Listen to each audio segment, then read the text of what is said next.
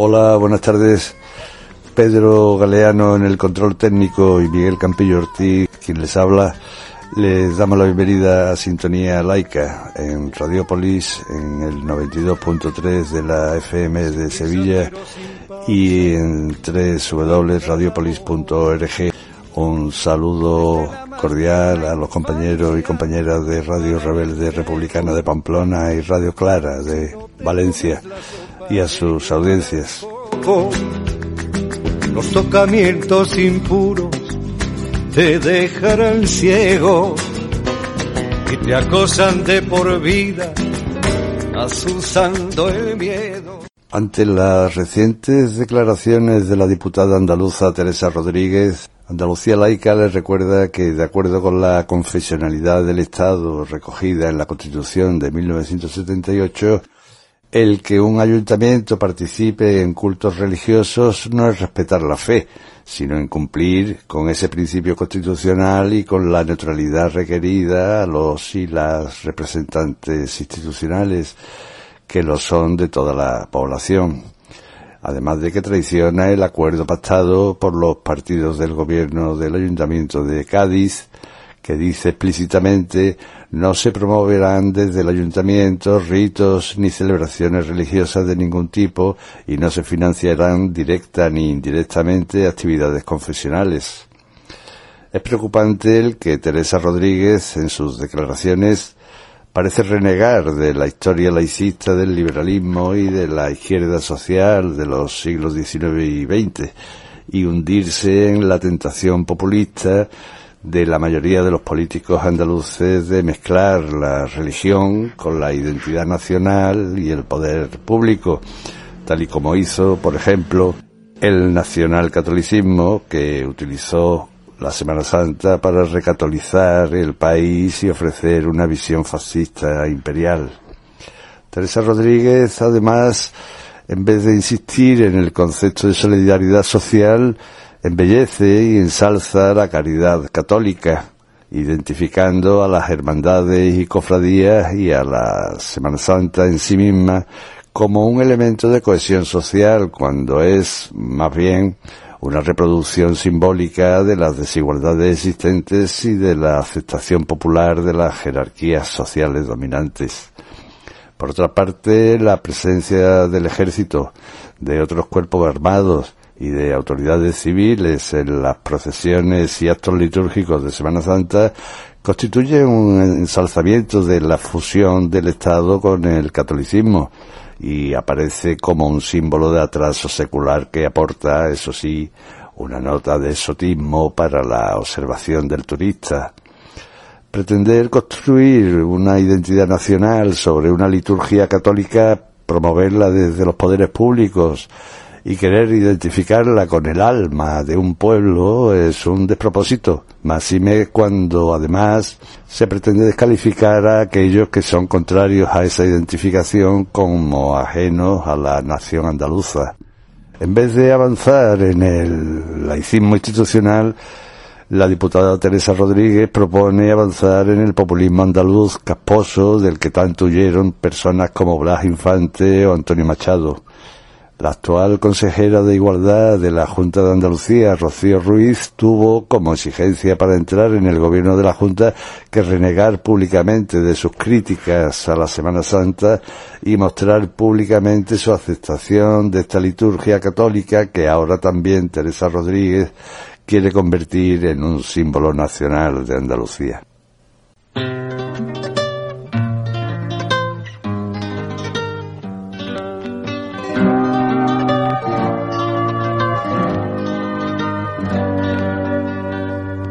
Andalucía, la que divierte, grabado a fuego lleva un puñal de yunque viejo que la dirige y la enseñaron solo a rezar. Andalucía, de pueblos llanos, de rubio trigo y limpia Tiene la pena de su poeta, los que murieron y morirán. Tenemos al teléfono a Francisco Delgado, fue miembro del Consejo Escolar del Estado, eh, presidente de la Confederación Estatal eh, de Asociaciones de Padres y Madres de Alumnos, la, la CEAPA, eh, posteriormente ha sido presidente de Europa Laica y en la actualidad coordina el grupo de educación de la Asociación Europa Laica.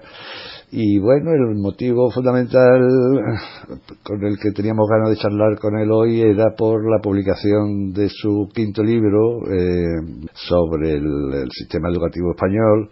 Ya tiene varios libros, este creo que es el quinto. ¿No es así, Paco? Sobre gestión de política educativa sí, es el quinto. eso es, sí, porque no, no contabilizo el, el último Tejare, Tejare, Tejare 13, que es más autobiográfico. Y el que más me ha gustado hacer. Este último, ¿no? Bueno, buenas tardes, por cierto, que no te, no te llegaba a saludar. Buenas, y, buenas tardes.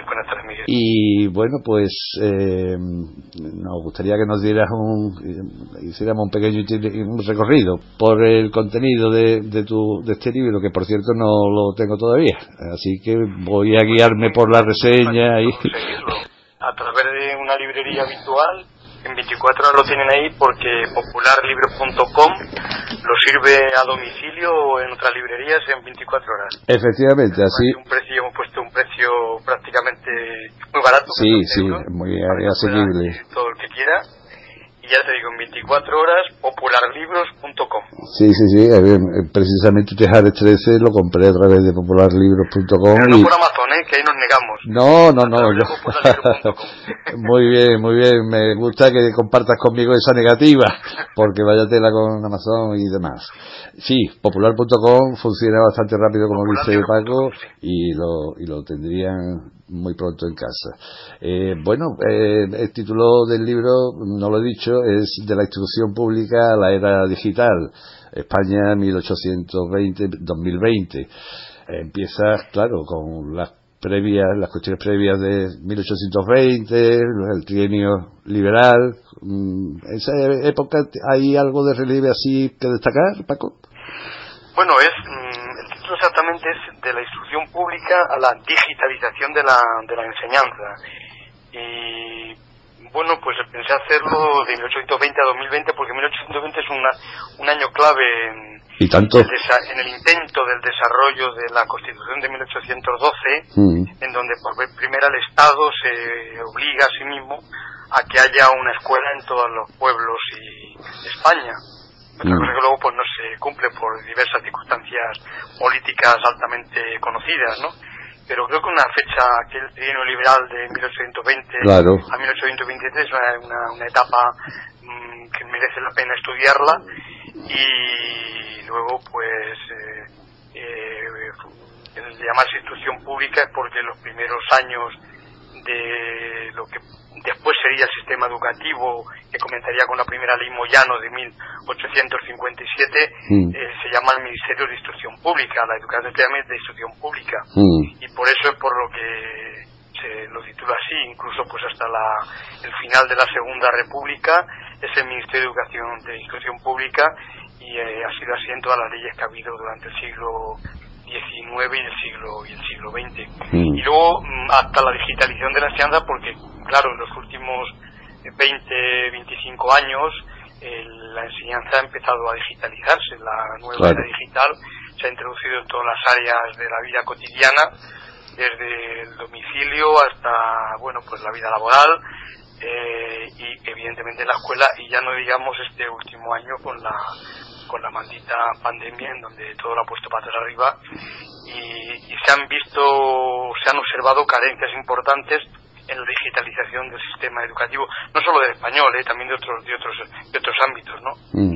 y bueno pues eh, creo que es un libro que, que, está pensado, no está pensado para eruditos ni para no es muy academicista, es todo lo contrario, es un libro pensado para padres y madres que inicien el proceso educativo de sus hijos, para chicos que empiecen la carrera de magisterio, para chicos que hagan el máster de, de, para dar clase, licenciados que quieran conocer un poco nuestra historia y por qué hemos llegado hasta aquí, es decir, qué ha pasado en estos dos siglos hecho muy sucintamente porque cito a muchísimos personajes que han intervenido en todo lo que es la gestión política educativa en estos en estos 200 años aproximadamente mm. y bueno hasta ahora los historiadores eh, que lo han leído y que pues les ha gustado bastante sobre todo por la sencillez o por la forma, el vocabulario que empleo a la hora de explicar, mm. explicar las cosas sí así lo dice la reseña que tengo dice escrito de forma sencilla y crítica aporta datos y anécdotas en ese hacer y deshacer permanente del sistema educativo español y, de eso se trata, claro.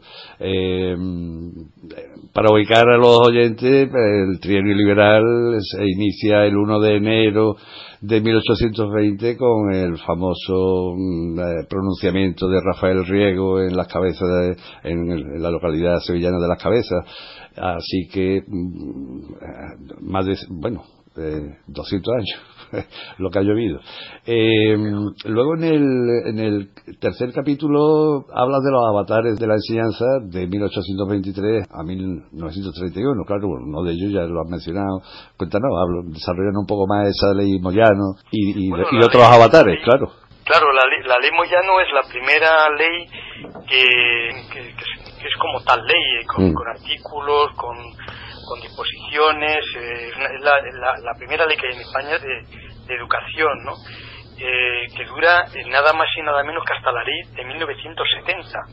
Dice que incluso en el periodo de la Segunda República se mantiene la ley de la ley Moyano prácticamente, no se, no se toca su articulado porque es una ley en su, en su momento bastante progresista, mm. aunque tengamos en cuenta que eh, durante todo el siglo XIX y, eh, y, hasta finales del siglo XX, pues la Iglesia Católica tiene una enorme influencia en todo lo que es el, sistema educativo. Es, tan así que los que querían un modelo de escuela pública y laica, pues tienen que crear en los siglos XIX y XX modelos de escuela privada para salirse del control de la Iglesia. Estaba en manos de, la pública está en manos de la Iglesia y se crea la institución libre de enseñanza, que es una institución privada para poder eh, hacer una escuela laica y mixta, ¿no? Y luego se, crea la escuela moderna, que se crea por, por Guardia,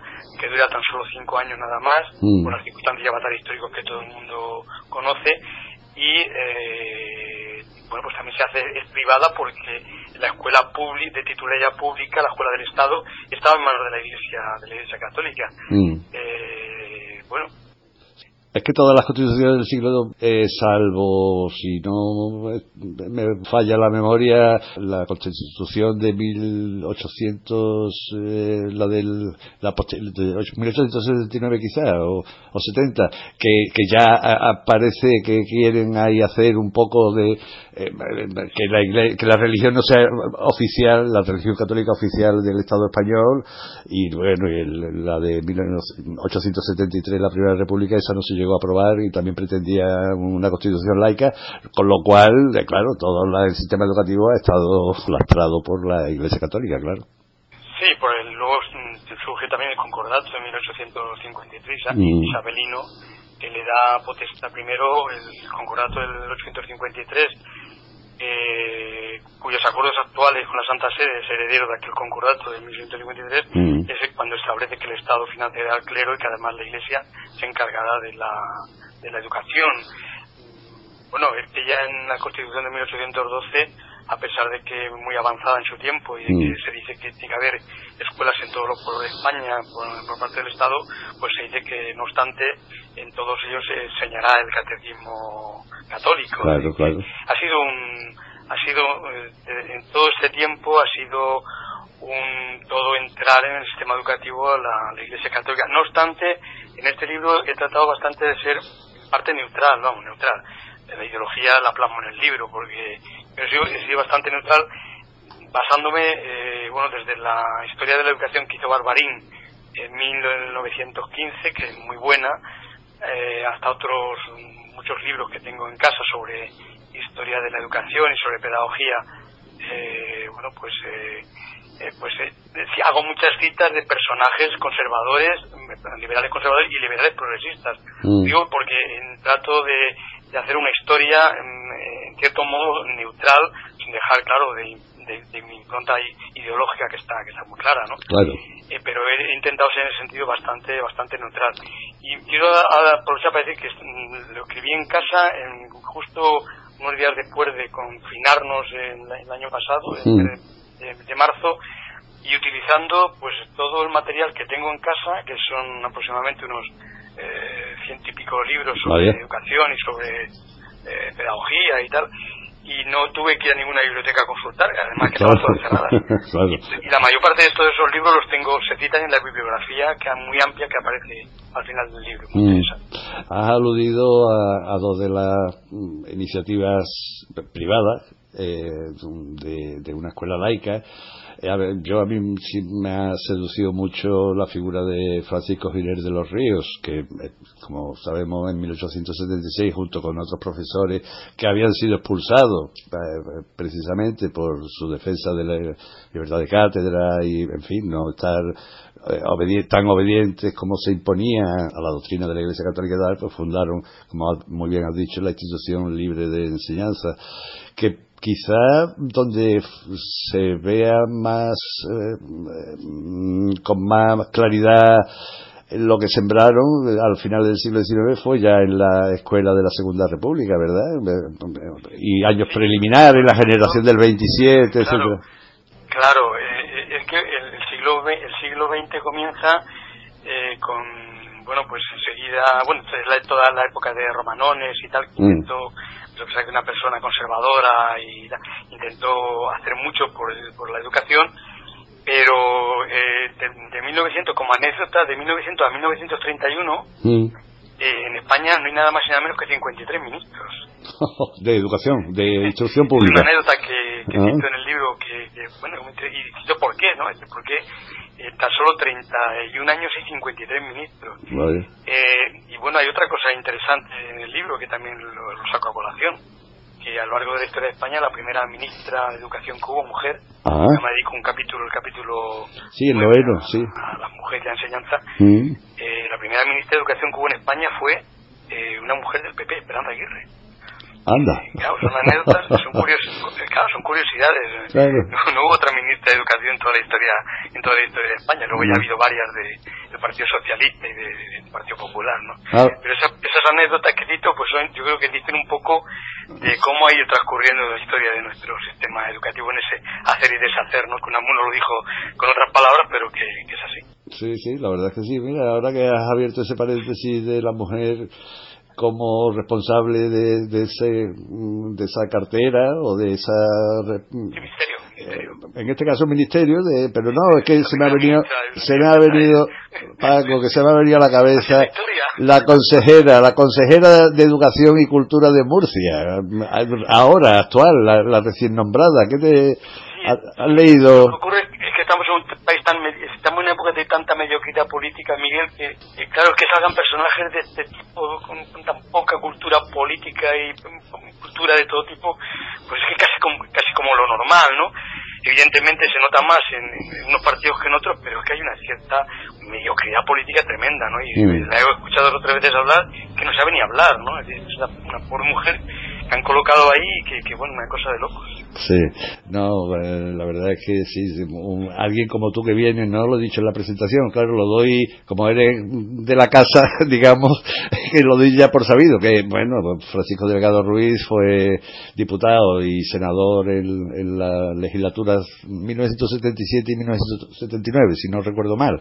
Eh, o sea que tiene un bagaje político interesante y, y nos aprovechamos de eso nosotros. Sí, además fue curioso porque en, en 79, llevando yo un grupo federal de deportes del PSOE que me encargaron que lo llevara a cabo, mm. partido en el que estuve hasta el año 1999, por cierto, mm. eh, mm, eh, me, me, nombraron ponente, me dijeron ponente del Estatuto de Centros.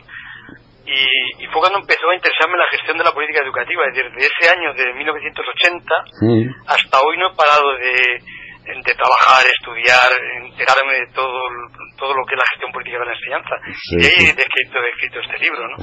Bueno, ahora llegaremos a la transición y hablaremos de, esa época tuya, eh, pero estamos en la escuela de la Segunda República con los frutos que está viéndose ya de la institución libre de enseñanza, la creación de los colegios e institutos, eh, perdón, los institutos, institutos de escuelas también, al hilo de, de esa institución libre de enseñanza, y bueno, llega llega el golpe de Estado y, y el nacionalcatolicismo en la escuela.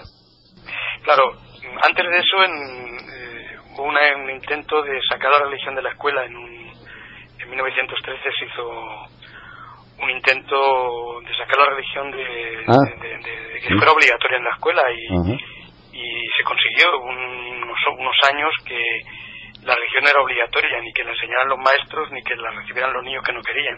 Y que hubo varios intentos previos que pasa que luego nos llegaron a, a fraguar cuando llegó la dictadura de Primo de Rivera. Mm. Pero es evidente que yo dedico un capítulo claro, no muy extenso porque el libro tiene solo 247 páginas. Eh, me mm. salió un libro inicialmente de 600 y pico páginas.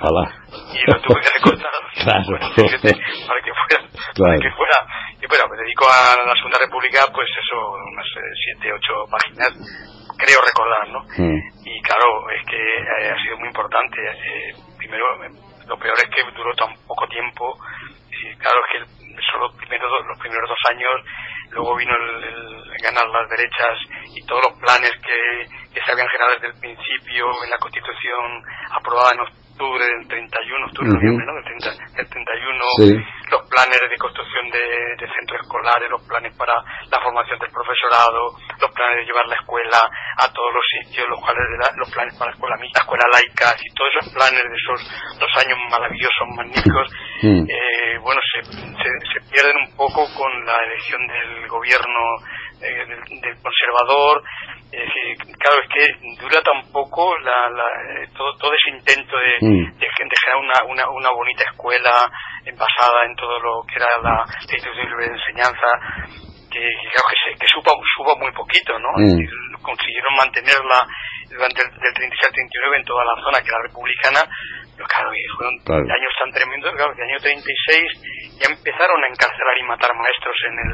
en el lado que ocupó los sublevados, en, media España que ocuparon los, los sublevados, ¿no? Mm. Y además, eh, y además eh, bueno, fueron por los maestros fundamentalmente, es decir, no sé qué, y, entonces, bueno, todo eso lo cito, claro, en el libro porque es parte de nuestra historia. Y todo eso a pesar de estar sufriendo, como ya se estaba sufriendo en 1931, el crash del 29, la crisis económica de, del 29. Y aún así, la Segunda República construyó creo que más de 10.000 escuelas, ¿no? Y bueno, y luego las misiones pedagógicas. Sí, sí, sí. sí, No, y aumentaron las plantillas, eh, triplicaron las plantillas mm. de maestros Sí, sí. Sobre todo la parte ideológica, ¿no? Es decir, una parte ideológica que era eh, poner la, la, escuela mixta. Eh, ya había habido escuelas laicas eh, privadas. hablo de las, de las escuelas laicas que, sobre todo liberales progresistas y, algunos conservadores las ponían en muchos pueblos, como la escuela laica de, de Cullera, que todavía mm. se, se mantiene y tal. Pero, pero es, es evidente que el salto que la Segunda República que hizo al, mundo de la enseñanza fue tremendo. La lástima que duró tan poco tiempo que, mm. no, una putada. sí, sí, cierto. Y luego, bueno, en el, en el franquismo, ¿qué, se te ocurre? ¿Qué se te ocurre decir? Eh, bueno, el franquismo ya mucha gente lo ha vivido, ¿no? Yo lo viví, en, la edad que tengo, mucha gente que lea el libro lo ha vivido y también cito pues unas 5, 6, 7 páginas también, claro, porque ocurrieron cosas cosas muy muy penosas en el sistema educativo, se segregaron las niñas de los niños, se introdujo la, la, política del régimen en el ámbito de la escuela, la ah. religión... Formación del espíritu nacional, se llamaba aquella ah. asignatura que yo que yo la sufrí, yo la sufrí. sí, FEN. y además obligaba, yo al instituto iba al instituto después de bachillerato elemental inicialmente íbamos, nos obligaban a ir a misa eh, todos los días y, no, una cosa tremenda sí, una cosa sí, tremenda. Sí. a mi, mi nieta que me enseñó un, un vídeo que había sacado de YouTube y tal sobre cómo era la escuela del franquismo y pero abuelo esto era así digo bueno así y peor todavía. Sí. Lo que pasa es que luego al final de la ley del 70 en el año 70 también es interesante que con la ley con la ley de 1900 la ley de del 70 eh, es interesante eh, resaltarlo porque porque es la primera vez que en, que en las Cortes Generales se atreven a bueno pues se atreven a, decir que, que, la enseñanza en España estaba muy mal, la Ley General de Educación de 1970 mm. eh, y que bueno pues faltaba financiación, había mucho analfabetismo que solo se invertía el 1,9 del Producto Interior Bruto de Educación cuando la media en Europa ya entonces era del casi el 6%, así que eh, hubo un revuelo enorme con esta ley que fue muy avanzada también en su, en su tiempo, la ley de 1970, y también pues hay que citarla porque tuvo su, tuvo su importancia aunque tan solo durara eh, una década porque luego vino la LOGSE ya en la época, de la democracia. Mm. pero fue una ley muy interesante para la época en la que se hizo ya en el, en el tardo franquismo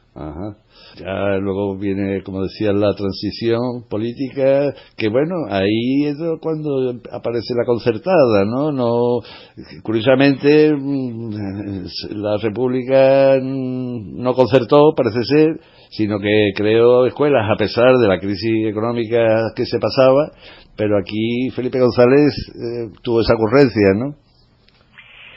No es una ocurrencia, no es exactamente una ocurrencia, es una una auto una autoimposición de no querer tener problemas con el poder religioso dominante. Es aquello del príncipe chamán, ¿no? El poder político no quiere tener problemas con el poder religioso y ya sean socialdemócratas, ya sean liberales, ya sean de otro signo ideológico, incluso de más a la izquierda, de izquierda, de la izquierda, quieren llevarse bien con el clero, con los cleros de turno, ¿no? Ya sean, ya sean cristianos, sean de otra naturaleza. Y lo que hizo González, eh, bueno, los gobiernos, los gobiernos de González, sobre todo a partir, a partir de Javier Solana, porque hay, en eso hay un error. Yo tengo dos libros, uno que es La Escuela Pública Amenazada y que, que hablo por primera vez de todo, el libro dedico a toda esa etapa de la transición y tal, que lo escribí en 1997. Y ahí doy pelos y señales de por qué el Partido Socialista pues eh, bueno pues eh, crea los conciertos y cuál es la causa ideológica que lo hace. Pero hombre pero lo cortés no quita lo valiente no Paco que lo cortés no quita lo valiente. No querer tener problemas con la jerarquía católica pues, no, no tiene por qué obligar a, a, eso, a, a, a, hocicar. Bueno, aquí pasa, claro, aquí hay que explicar esto así en... Sí, hombre, ya te comprendo. Complejo, esto es muy complejo porque también había escuelas privadas cooperativas y otras escuelas en donde iban las élites de, de la izquierda, entre comillas, ¿eh? la burguesía de izquierdas, y que querían financiarlas como el hogar del empleado, multitud de cooperativas de maestros que eran que no eran de la iglesia, así que se juntó un poco el hambre con las ganas de comer, ¿no? Y entre medias, pues también estaba, claro, la iglesia que quería mantener los privilegios anteriores y quería tener un control de la enseñanza, no solamente con la religión dentro de la escuela, sino tener sus propios colegios adoctrinadores. Mm. Y Maraval, que ahí hay un error, hay quien culpa a Maraval de todo aquello, pero no fue a Maraval y su equipo, a Maraval lo echaron del ministerio a patadas, convocándole unas cuantas huelgas y algunas de ellas azuzadas desde Ferraz. Mm. Eh, fue Javier Solana el que, el que bueno, que materializó pues todo aquello que en la época de Maraval pues había apuntado con la, con la LODE y que era un solo solo apuntado y que luego pues se materializó a través a través de las leyes que vinieron que han venido después es más yo diría que en donde realmente se, se reacentúa la privatización del sistema educativo, eh, 23% en manos de la orden religiosa, bueno, ahora ya no órdenes religiosas, sino de escuelas católicas, mm. eh, son en la LOE de Zapatero y en la LOE actual. ¿Por qué? Pues porque declara la enseñanza privada como un servicio público más.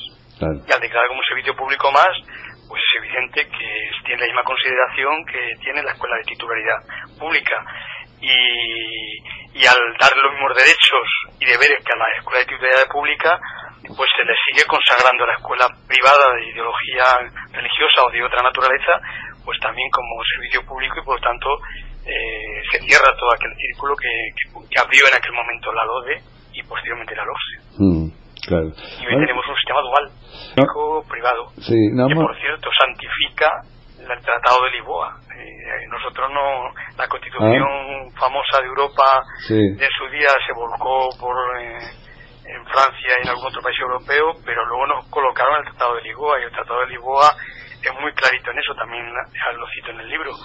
El Tratado de Lisboa viene a consagrar un modelo economicista de la enseñanza. Claro, introducir el mercantilismo en el, claro. exacto, y ha puesto patas arriba incluso sistemas educativos muy potentes como el francés o el alemán, eh, y ahí ahora van para el norte, para otros sistemas educativos muy potentes públicos que también se van, van a, se van a mercantilizar en el futuro. Y con la digitalización de la enseñanza aún más. ¿Eh? Ese es otro tema. Espera, espera, ahora, ahora hablaremos de ese, que vas corriendo mucho. y es que me interesa que nos paremos un poquito, porque tú dedicas un capítulo eh, precisamente a él, al artículo famoso, el 27 de la Constitución nuestra, del 78. Ese artículo que desde Europa Laica, junto con el artículo 16, pues eh, proponemos que se, que se modifique, ¿no?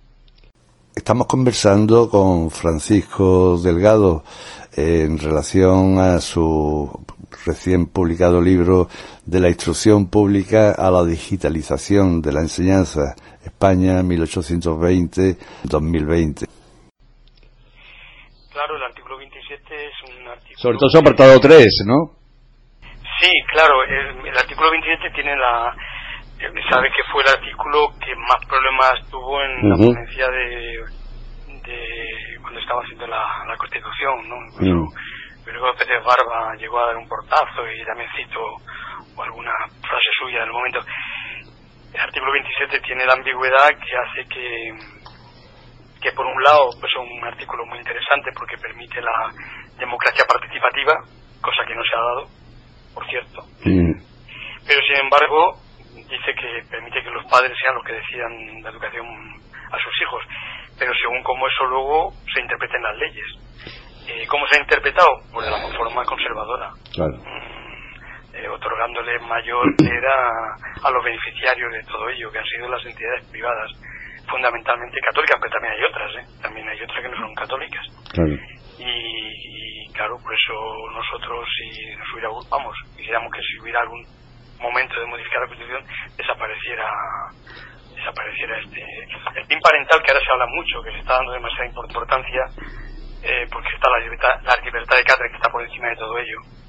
Y eh, tiene que ver con todo con todo eso no Claro, como tú bien dices, además no solamente verás que eh, el, derecho de los padres a escoger el tipo de educación de sus hijos ya lo recoge el artículo 26 de la Declaración de Derechos Declaración Universal de Derechos Humanos de, de 1948, o sea que es un derecho que tienen los padres, pero claro, como muy bien dices tú, eso no implica pues que los poderes públicos subvencionen o paguen los centros privados, ¿no? Hombre, lo ratificó la Audiencia Nacional en 1985 y 1986 que asendas, que asendas denuncias de la Confederación Católica de Padres y de escuelas católicas, que entonces se llamaban de otra manera, de otra eh, la Audiencia Nacional hizo dos sentencias que yo cito en todos los libros y también en este, que decía que ese, que ese párrafo del artículo 27 no obligaba al Estado a financiar la enseñanza privada. Claro. Eh, dos sentencias del 85 y del 86. Mm. ¿Eh? ¿Eh? qué pasó? Pues que el gobierno de, de González pues lo metió en un cajón, se olvidó de ello, no quiere saber nada de eso. Es decir, el Estado no está obligado a financiar la enseñanza, la enseñanza privada claro. y, evidentemente mucho menos ideológica. Claro. claro porque en algunas ocasiones la, el proyecto educativo de ese centro va en contra de, de, leyes ¿no? y de la propia Constitución. Y evidentemente es que incluso ese tipo de escuelas no se tenían que permitir. Mm, claro. No, ahora, fíjate, hablamos del parental, ¿no? Padres que no quieren que a sus hijos eh, no se les enseñe educación sexual.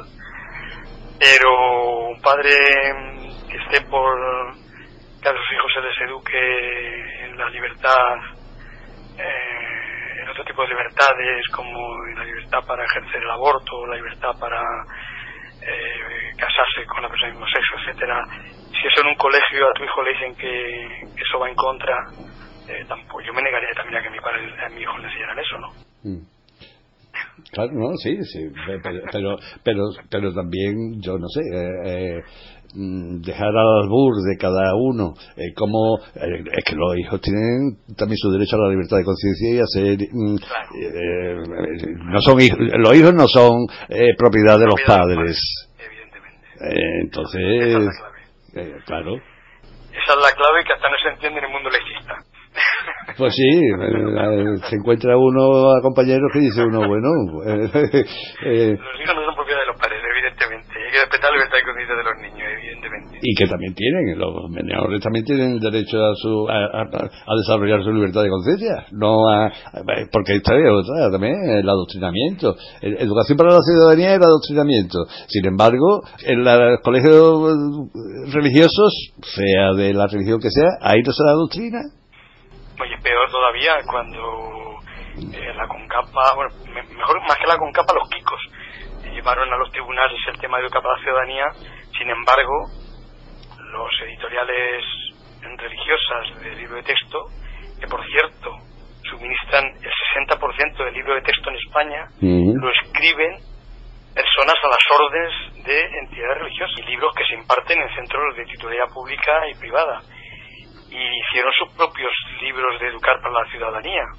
¿eh? que eh, muchas veces la derecha juega con el postureo, o el postureo ideológico para atraerse a sus votantes. Eh, también pasa también lo hace la izquierda, ¿no? Para que no nos, para sí, pero mm, más que nada por mm, copiando siempre van por delante. No sé, será que yo soy de izquierda, pero yo creo que imitamos por imitación. En fin, no sé. Eh, la LOCSE, recuerdo que despertó mucha en el profesorado y demás, muchas expectativas positivas de que era una ley muy progresista y tal. ¿Qué, qué te parece a ti? Bueno, la LOCSE tenía algunos defectos. Yo entonces cuando se elaboró la LOCSE estaba en la presidencia de la Confederación de Padres, eh, se hizo un libro blanco previo, se analizó en los centros, eh, tuvo un debate muy, muy amplio. La LOCSE, los dos grandes problemas que tuvo fueron que, por un lado, no estaba pensado para el mundo rural, estaba pensado para el mundo urbano, eh, era una ley muy rígida, muy rígida y entonces en algunos ámbitos generaba ciertos problemas y sobre todo, eh, bueno, pues eh, al, dividir eh, en, etapas y centros a los niños le daba ventajas a los colegios privados que los niños entraban con tres años y salían para la universidad, cosa que sigue ocurriendo ahora, y también que no tuvo la financiación que se había prometido. Se prometió por parte de Solana, Javier, un billón con B de pesetas para poner en marcha y no llegó ni un euro de ese billón de pesetas. Recuerdo perfectamente esa, esa queja eh, porque tengo varios profesores y profesoras en la familia y, y recuerdo que eso siempre salía en las conversaciones. Es que no ponen dinero, la, es que... La de Barcelona y la, y la, y la esta de Sevilla se llevó un piquito de aquel billón. Mm. pues eh, esperemos que se empleara bien. de Sevilla, ¿eh? con un poco de ironía. ¿eh? ya, ya te la he pillado. se llevaron un, un de Sevilla. Ya te la he pillado. No obstante, no obstante, el otro día me preguntaban cuando lo presenté aquí en Albacete que mm. cuál había sido la época mejor para la enseñanza en España y yo, aparte de todo, creo que sobre todo en cuanto al tema de financiación y a desarrollo de, del currículo ni a tal, fue del 82 al 92, es decir, la enseñanza del 82 al 92, si cuantitativamente hablando, eh, creció mucho, es decir, fue se invirtió muchísimo dinero después de los pactos de la Moncloa y de los gobiernos de primero gobierno de González se triplicó la inversión en gasto en educación eso hay que también tenerlo en cuenta. Y también a lo estaba relacionado claro una cosa llevaba a la otra. También veía yo en esos años entre los profesores, entre los profesores y profesoras un entusiasmo, una, una motivación, eh, por, bueno, sería porque ya estábamos en democracia, que tal, los veía más motivados a los profesores que los veo ahora, ¿no? no o es una impresión mía subjetiva. y hubo unos movimientos de renovación pedagógica muy interesantes en los años 70, encabezados por Rosa Sansat en Cataluña, encabezados mm. por la el Colegio de Licenciado de Madrid y otras ciudades, los sindicatos de clase que habían surgido, eh, muchos de ellos en Comisión Obrera, los STES, eh, la FETUGT, y había mucho profesorado ilusionado en los años 80, muchísimo. Y la verdad que fue un año muy interesante, fueron años muy interesantes. Mm. Y es cierto porque había muchas esperanzas de que se consiguiera pues un modelo educativo que, realmente, que realmente fuera de democracia participativa y que realmente pues desarrollar, desarrollar las capacidades de los niños y de las niñas. Ya digo, se avanzó bastante, pero no lo, no lo, no lo, no lo, no lo suficiente. Y los cuatro años del gobierno de, primero el dinero que nos invirtió, que se dedicó a otras cosas, ese billón con B de, pesetas de la época, y luego ya los ocho años de, de Aznar fueron horrorosos para, para el sistema educativo en mm. cuanto a inversionidad. Claro. Del 96 al 2004, el último capítulo lo dedicas a la actualidad, al siglo XXI. Como decimos, el título del libro es de la instrucción básica a la digitalización de la enseñanza. Cuéntanos, pues, estamos abocados, ¿no? A la... Es un, capítulo que tiene aproximadamente unas 50, 40, 50 páginas y entonces hablo de cuestiones, eh, algunas son endémicas, cuestiones endémicas, y otras nuevas que hay que dar solución en los próximos años, de las que hay que hablar. Dedico trocitos muy pequeños, abro, abro el debate en cada una de ellas. Son cuestiones que están encima de la mesa, algunas son endémicas que no se les ha dado solución, como es el tema del pacto educativo, el tema de la libertad de enseñanza, pues el tema de, incluso el tema del bullying, del acoso escolar, tema de educación especial, el tema de la educación física y el deporte escolar. Y hay una serie de temas que están ahí abiertos y no termina de darse la democracia participativa, la formación de los padres, y todos esos temas que están ahí encima de la mesa y que yo solamente lo que abro es hago un apunte, abro, abro debate, porque yo creo que temas que en los próximos años van a estar encima de la mesa, incluida, claro, está el tema de la, de la entrada de la, de la, bueno, pues la tecnología de la comunicación en, en el sistema educativo, con un grave riesgo que ya apuntan muchos teóricos, ¿no? Y es que los libros, el currículum ahora lo están haciendo en las editoriales, todo ya se empezó con la con la LOGSE, pero es que corremos el riesgo de que los libros los escriban ahora pues a 10.000 kilómetros de España. Las grandes empresas de la digitalización pues sean los que se encarguen de escribir los currículums y eso es un riesgo que tienen los sistemas educativos pues muy muy importante. Por eso también, también creo que la reforma esta última que se ha hecho se ha hecho muy precipitadamente. Se ha empezado, se ha hecho la casa por el tejado y no por la base, ¿no? Había que haber empezado a trabajar en qué situación estamos, sobre todo cómo está en este momento el currículo, los contenidos, los sistemas de enseñanza-aprendizaje, la formación del profesorado, la formación permanente, las construcciones escolares, si son o no ecológicas, todo ese tipo de cosas para luego pues haber hecho una reforma. Mm. Pero bueno, como tenían tantas prisas en eliminar la, la LOMCE, que lo hubieran podido hacer con un decreto ley perfectamente, mm. como su día lo hizo Zapatero, y luego pues haber abordado una nueva ley educativa del siglo XXI con más paciencia, con más tranquilidad y no en seis meses que han hecho esta, esta pequeña reforma de la, de la LOMCE. Y ahora, y ahora se están dando cuenta de que tienen que eh, ponerse a trabajar sobre el currículo, sobre los contenidos, sobre la formalización de aprendizaje, están haciendo la casa un poco como al revés.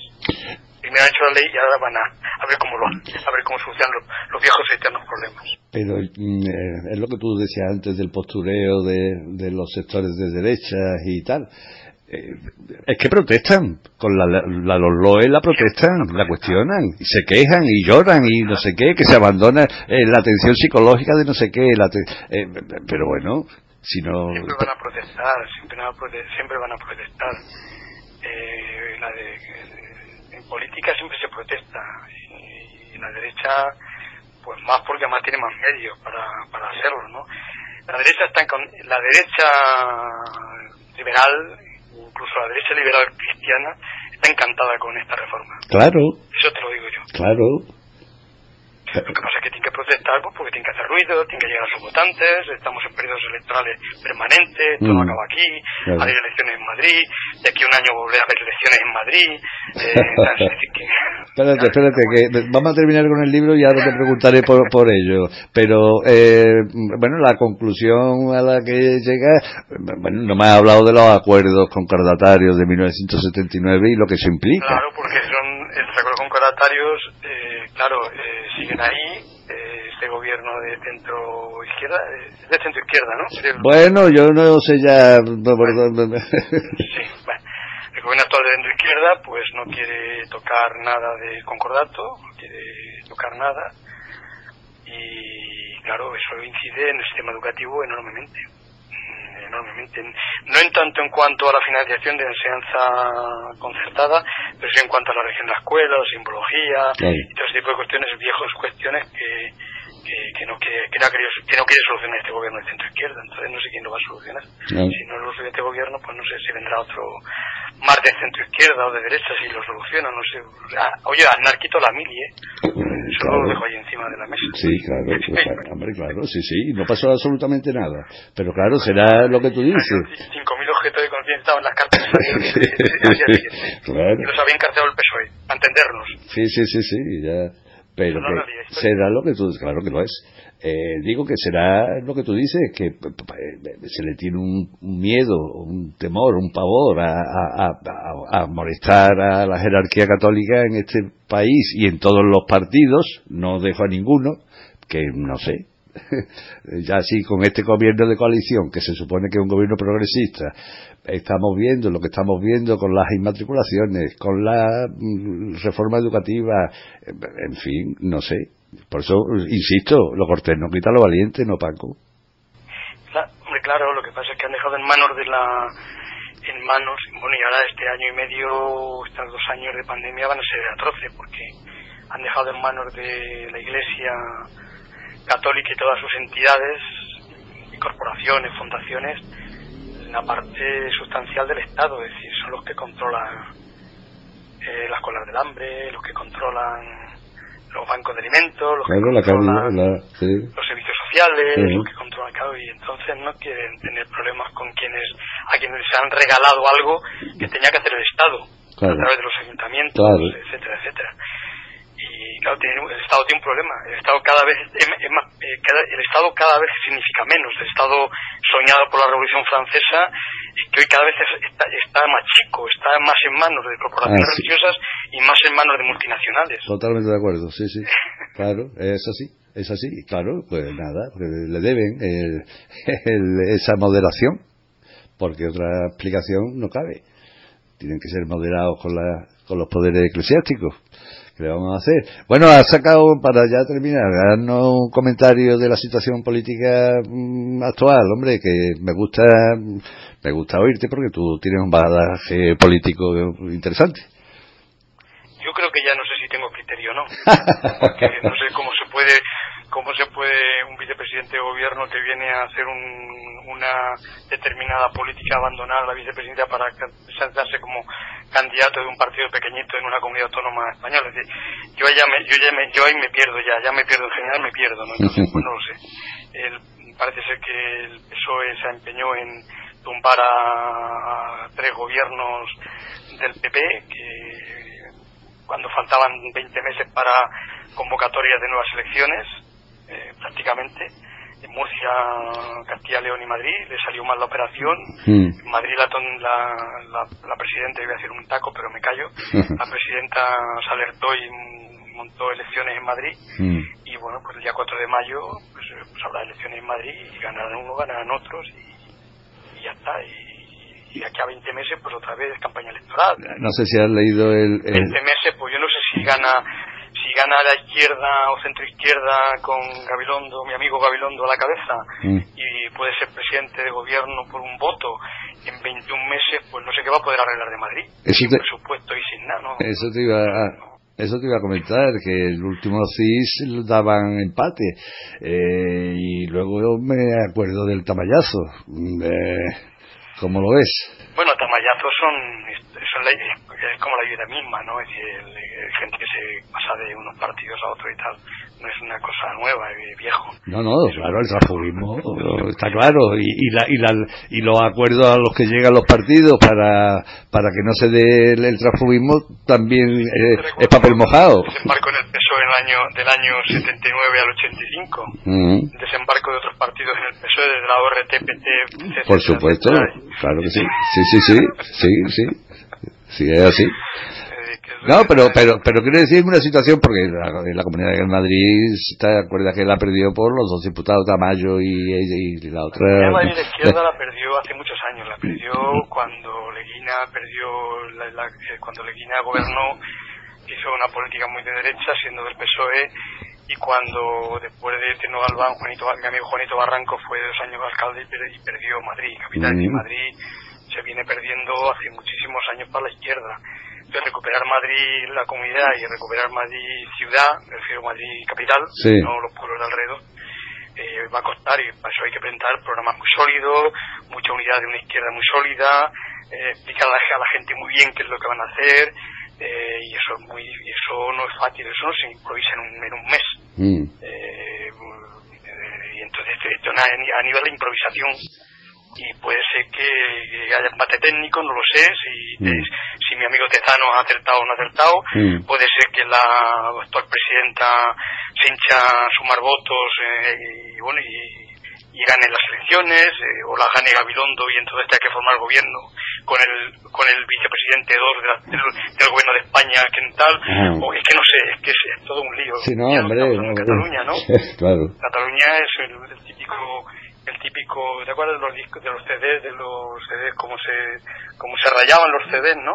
Pues es que la política catalana está rayada desde hace ya dos años y no mm. salen de, eso. Pues a lo mejor en Madrid pasa lo mismo.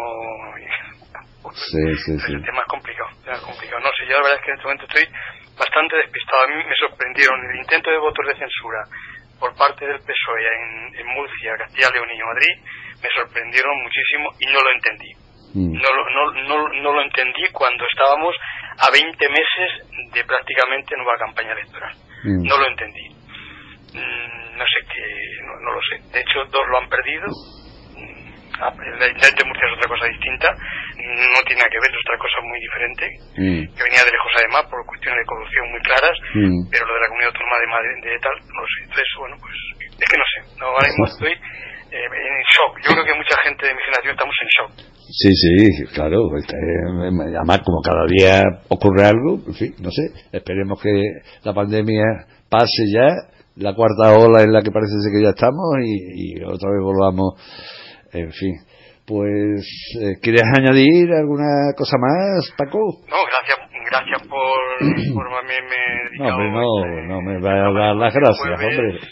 Al, al libro que yo, bueno, vamos a hacer una campañita de, difusión del libro eh, que, se, que se puede comprar como en popularlibros.com, creo que, que va a gustar y lo he hecho con muchísimo cariño, pues posiblemente va a ser mi último mi último libro, vamos, no no creo que ya me meta en más berenjenales, pues ya no tengo fuerzas para para meterme en un, negocio de esta, de esta naturaleza pero sí, la verdad es que gracias por todo. Gracias, no, gracias a ti por, por la dedicación que llevas tantos años a, bueno, a mejorar este puñetero país que algunas veces uno piensa que, que no tiene arreglo.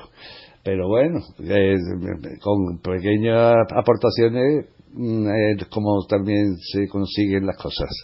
Lo dicho, Francisco Delgado, en la actualidad, pues coordinador del área de educación de Europa Laica. Siempre un placer charlar contigo. Un abrazo. Un abrazo, Miguel. Convocada por la Plataforma en Defensa del Patrimonio de Sevilla, se desarrollará mañana viernes 9 a las 12 de la mañana en la Plaza Virgen de los Reyes una concentración bajo el lema Recuperemos el patio de los naranjos.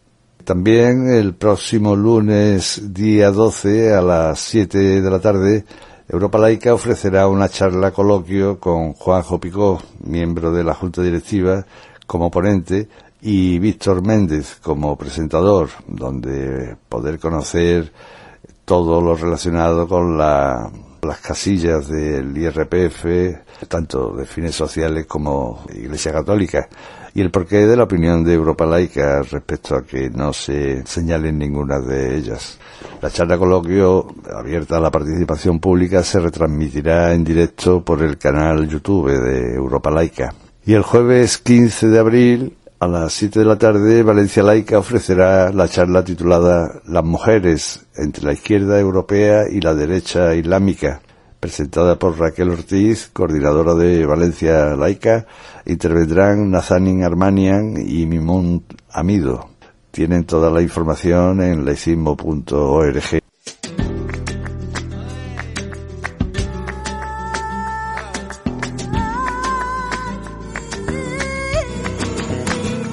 Calma, paciencia y reflexión.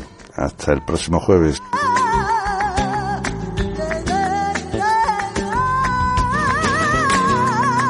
Sin prisa pero sin pausa, como el calabobo desde la más tierna infancia preparan el cebo. Si no te comes la sopa te llevará el coco. Los tocamientos impuros te dejarán ciego.